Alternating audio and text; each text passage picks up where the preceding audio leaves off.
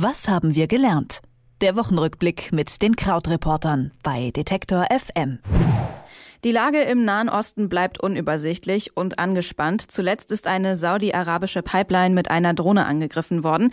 Saudi-Arabien macht Iran dafür verantwortlich. Außerdem sollen Handelsschiffe der Vereinigten Arabischen Emirate sabotiert worden sein. Diese neuen Ereignisse belasten weiterhin das Verhältnis zwischen den USA und Iran. Bleiben wir bei den Vereinigten Staaten. Dort steht Huawei, der Telekommunikationskonzern, im Fadenkreuz der US-Regierung. Und das Bundeskriminalamt hat die Statistik zu den politisch motivierten Straftaten 2018 veröffentlicht.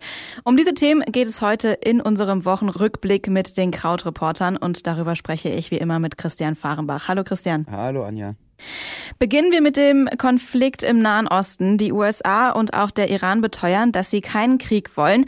Trotzdem haben sie Militärschiffe am Golf stationiert. Nun gibt es Berichte über Sabotageakte gegen Handelsschiffe der Vereinigten Arabischen Emirate. Es gibt die schlichte Vermutung, dass der Iran mit der Sabotage im Zusammenhang steht. Irgendwie deutet alles auf einen militärischen Konflikt hin, oder ist das bloß ein Spiel der Muskeln? Wir sind jetzt auf jeden Fall in so einer Phase, in der man sieht, was es ähm, für Auswirkungen hat, dass aus der äh, aus den USA die Informationen einfach nicht mehr so verlässlich sind. Also von dem, was eben Trump sagt oder sein Sicherheitsberater John Bolton, da ähm, kann man sich eigentlich nicht wirklich richtig von beruhigen lassen, denn es hat ja eine Methode zu sagen, okay, wir sind da so ein bisschen unberechenbar.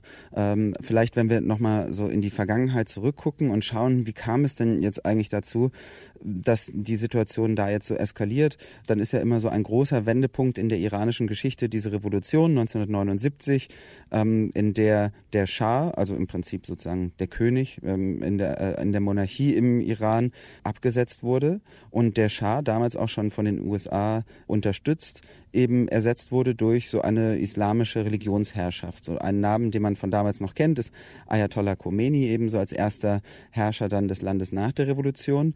Und jahrelang gab es dann eben Streit und Überlegungen. Das Regime ist ja auch sehr, sehr äh, repressiv und sehr traditionell ähm, religiös. Und ja, es war immer so die Frage auch, wie stark ist Iran wirklich? Hat Iran zum Beispiel auch ein Atomprogramm? Und äh, unter dem aktuellen Präsidenten Hassan Rouhani, da hat das Land sich dann weiter geöffnet. Und unter Obama dann noch, also eben vor Trump, gab es dann eben schließlich ein Abkommen mit dem Iran, was letztlich vereinfacht gesagt ähm, dafür sorgen wollte, dass es weniger internationale Sanktionen gegen das Land gibt, wenn es im Gegenzug zulässt, dass das Iran äh, Atomprogramm überwacht und damit praktisch ungefährlich würde.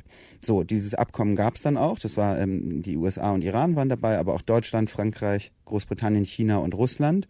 Ähm, und tatsächlich galt es auch als ein relativ erfolgreiches Dokument, bis eben dann Donald Trump kommt und gesagt hat, dass dem kann man ja gar nicht äh, trauen. Wer weiß das schon, ob das wirklich stimmt.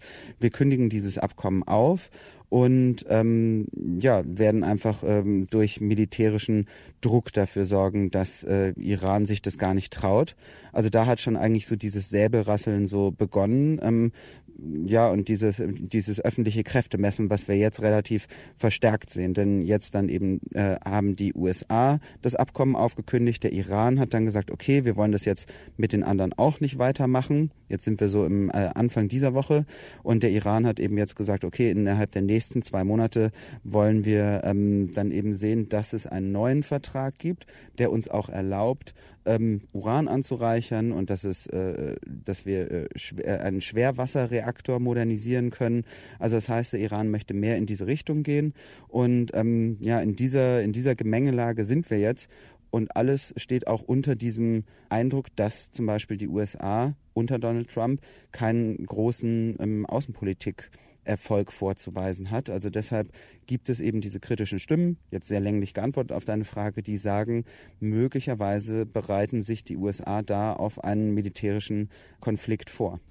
Was könnte denn ein weiterer Krieg in der Region auslösen? Also das ist tatsächlich äh, zum einen eben die Frage für die Region selbst, zum anderen aber auch innenpolitisch für Trump die Frage, denn ähm, die Lust der äh, US-Amerikaner an einem, auf einen neuen Krieg ist wirklich tatsächlich sehr gering. Also gerade, weil man noch sehr stark unter dem Eindruck des Irakkriegs, des Afghanistan-Kriegs steht. Jetzt äh, im Iran ist es bisher ja auch noch so, dass auch da noch gar keine Gefahr so richtig etabliert wurde. Also das heißt, bei den anderen Eingriffen oder Angriffen konnte man ja wenigstens auf äh, den 11. September verweisen, aber das gibt es jetzt gar nicht so richtig. Ähm, und in der Region selber natürlich ist es eben die sehr komplizierte Gemengelage, wer jetzt da tatsächlich die Vorherrschaft hat. Also ähm, du hast gesagt, ähm, Saudi-Arabien ist ein wichtiger Spieler, dann der Irak natürlich, der auch zwischen den Stühlen hängt. Ähm, und ja, das Problem ist halt einfach weiter für uns als Beobachter, dass es sehr wenige, sehr zuverlässige Informationen darüber gibt, was jetzt gerade die Absichten ähm, der einzelnen Beteiligten sind. Eine weitere Meldung aus dieser Woche ist, dass die US-Regierung Huawei auf eine schwarze Liste setzt. US-Präsident Donald Trump hat den nationalen Notstand der Telekommunikation ausgerufen. Was bedeutet dieser Notstand? Ja, also der, diesen nationalen Notstand auszurufen, das äh, sorgt im Prinzip dafür, dass Trump größere Kompetenzen hat. Und eben in diesem Fall bedeutet dieser Notstand, dass Unternehmen keine Geschäfte mehr mit Huawei machen dürfen. Letztlich bedeutet dieser Notstand jetzt nicht, dass es sich konkret gegen diese Firma richtet. Das Weiße Haus hat das auch nochmal so betont. Es ginge gar nicht darum, dass es jetzt um ein bestimmtes Land oder um ein Unternehmen geht. Aber natürlich äh, de facto ist es eben ein, ein Zeichen gegen Huawei, ein Unternehmen, von dem gar nicht so richtig klar ist, wem das gehört. Also da gibt es dann relativ komplizierte Holdingstrukturen.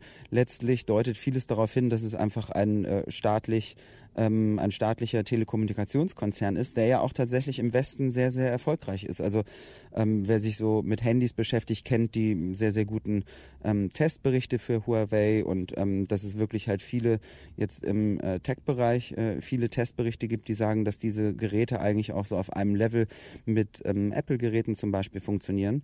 Aber die große Debatte ist eben, was steckt da wirklich für Technik drin? Und das ist eine Debatte, die gar nicht nur so sehr von den USA jetzt geführt wird, die da überall Gespenster sehen, sondern diese Diskussion gibt es eben auch in Großbritannien, in Deutschland und so. Und ähm, wir sehen den kritischen Umgang mit Huawei auch in Deutschland, gerade bei der Versteigerung dieser Lizenzen ähm, für den neuen Mobilfunkstandard 5G, ähm, wo eben auch diskutiert wird, okay, erlauben wir diesem Unternehmen da mitzubieten oder sagen wir, unsere Sicherheitsbedenken sind zu groß, dass das Unternehmen möglicherweise da eine Technologie einschleust, die es ermöglicht, die Nutzer oder möglicherweise die Regierung, die Politiker abzuhören im Auftrag des äh, chinesischen Staates eben.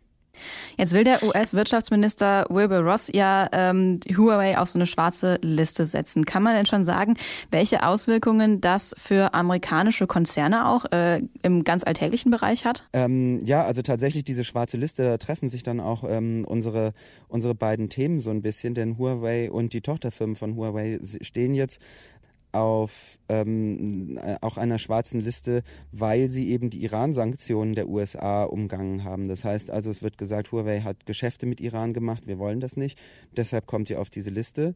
Und ähm, diese Liste sorgt dafür, dass amerikanische, also US-amerikanische Unternehmen nur mit einer Erlaubnis der Behörden Technologie verkaufen dürfen an diese Unternehmen. Schauen wir nochmal nach Deutschland ganz am Ende. Innenminister Horst Seehofer hat die neue Kriminalstatistik zu politisch motivierten Straftaten vorgelegt. Die Zahl ist erneut gesunken. Seehofer sieht trotzdem ein massives Problem von rechts. Hat er denn schon eine Strategie, wie er damit umgehen will, damit die Zahlen bei der nächsten Statistik eventuell noch weiter sinken? Er hat das ja tatsächlich schon häufiger ähm, zu hören bekommen oder generell ist das ja so ein Gefühl, gerade so bei Mitte, links und weiter darüber hinausgehenden Anhängern, dass eben in Deutschland sehr, sehr stark auch unter Seehofer im Innenministerium die ähm, linke politische Gewalt ähm, beobachtet würde, ähm, dass sie aber eben gar nicht an, so in der Wahrnehmung ein so großes Problem sei wie jetzt vielleicht äh, die Rechte. Ähm, es wird dann ja auch immer auf äh, den NSU verwiesen, zum Beispiel, der jahrelang, jahrzehntelang ähm, unerkannt durch das Land äh, morden konnte. Und ähm, ja, jetzt bei diesen Zahlen auch ist es eben auch so, dass je nachdem, worauf man sich konzentriert, es da einige besorgniserregende Zahlen gibt und andere, die vielleicht in eine etwas äh, positivere Richtung deuten. Also ähm, tatsächlich eben ist es für ihn, für Seehofer schon ungewöhnlich, dass er jetzt anerkannt hat, okay, wir sehen da dieses massive Problem von rechts. Insgesamt in dieser Statistik zur politisch motivierten Kriminalität, so heißt es, wurden ungefähr 36.000 Fälle erfasst und 20.400 davon sind re dem rechten Spektrum zuzuordnen, also schon die große Mehrheit. 8.000 ungefähr dem linken, der Rest ist dann so religiöse, ausländische Gewalt oder auch welche, die man nicht zuordnen kann. Ähm, was wir dann eben auch krass sehen, ist, dass antisemitische Taten gestiegen sind um ungefähr ein Fünftel, rassistische Straftaten um ein Viertel. Also das sind alles Zahlen, die eher problematisch sind. Ähm, aber eben insgesamt, du hast es auch schon gesagt, sind die, ähm, ist die Gesamtzahl der Taten jetzt zum zweiten Mal in Folge zurückgegangen. Wobei man aber sagen muss, seitdem es die Statistik gibt, also 2001, ähm, ist die Zahl immer noch auf dem dritthöchsten Stand überhaupt. Also ähm, das geht zwar zurück, aber es liegt noch deutlich über früheren Jahren. Vielleicht die ähm, vielleicht positivste Nachricht daraus, obwohl natürlich da jeder Einzelfall für sich genommen auch äh, schon sehr besorgniserregend ist, ist, dass die Zahl der Angriffe auf Asyl- und Flüchtlingsunterkünfte zurückgegangen ist. Die lag ähm, im Vorjahr noch bei 312 und jetzt eben im letzten Jahr hat es 173 Anschläge gegeben.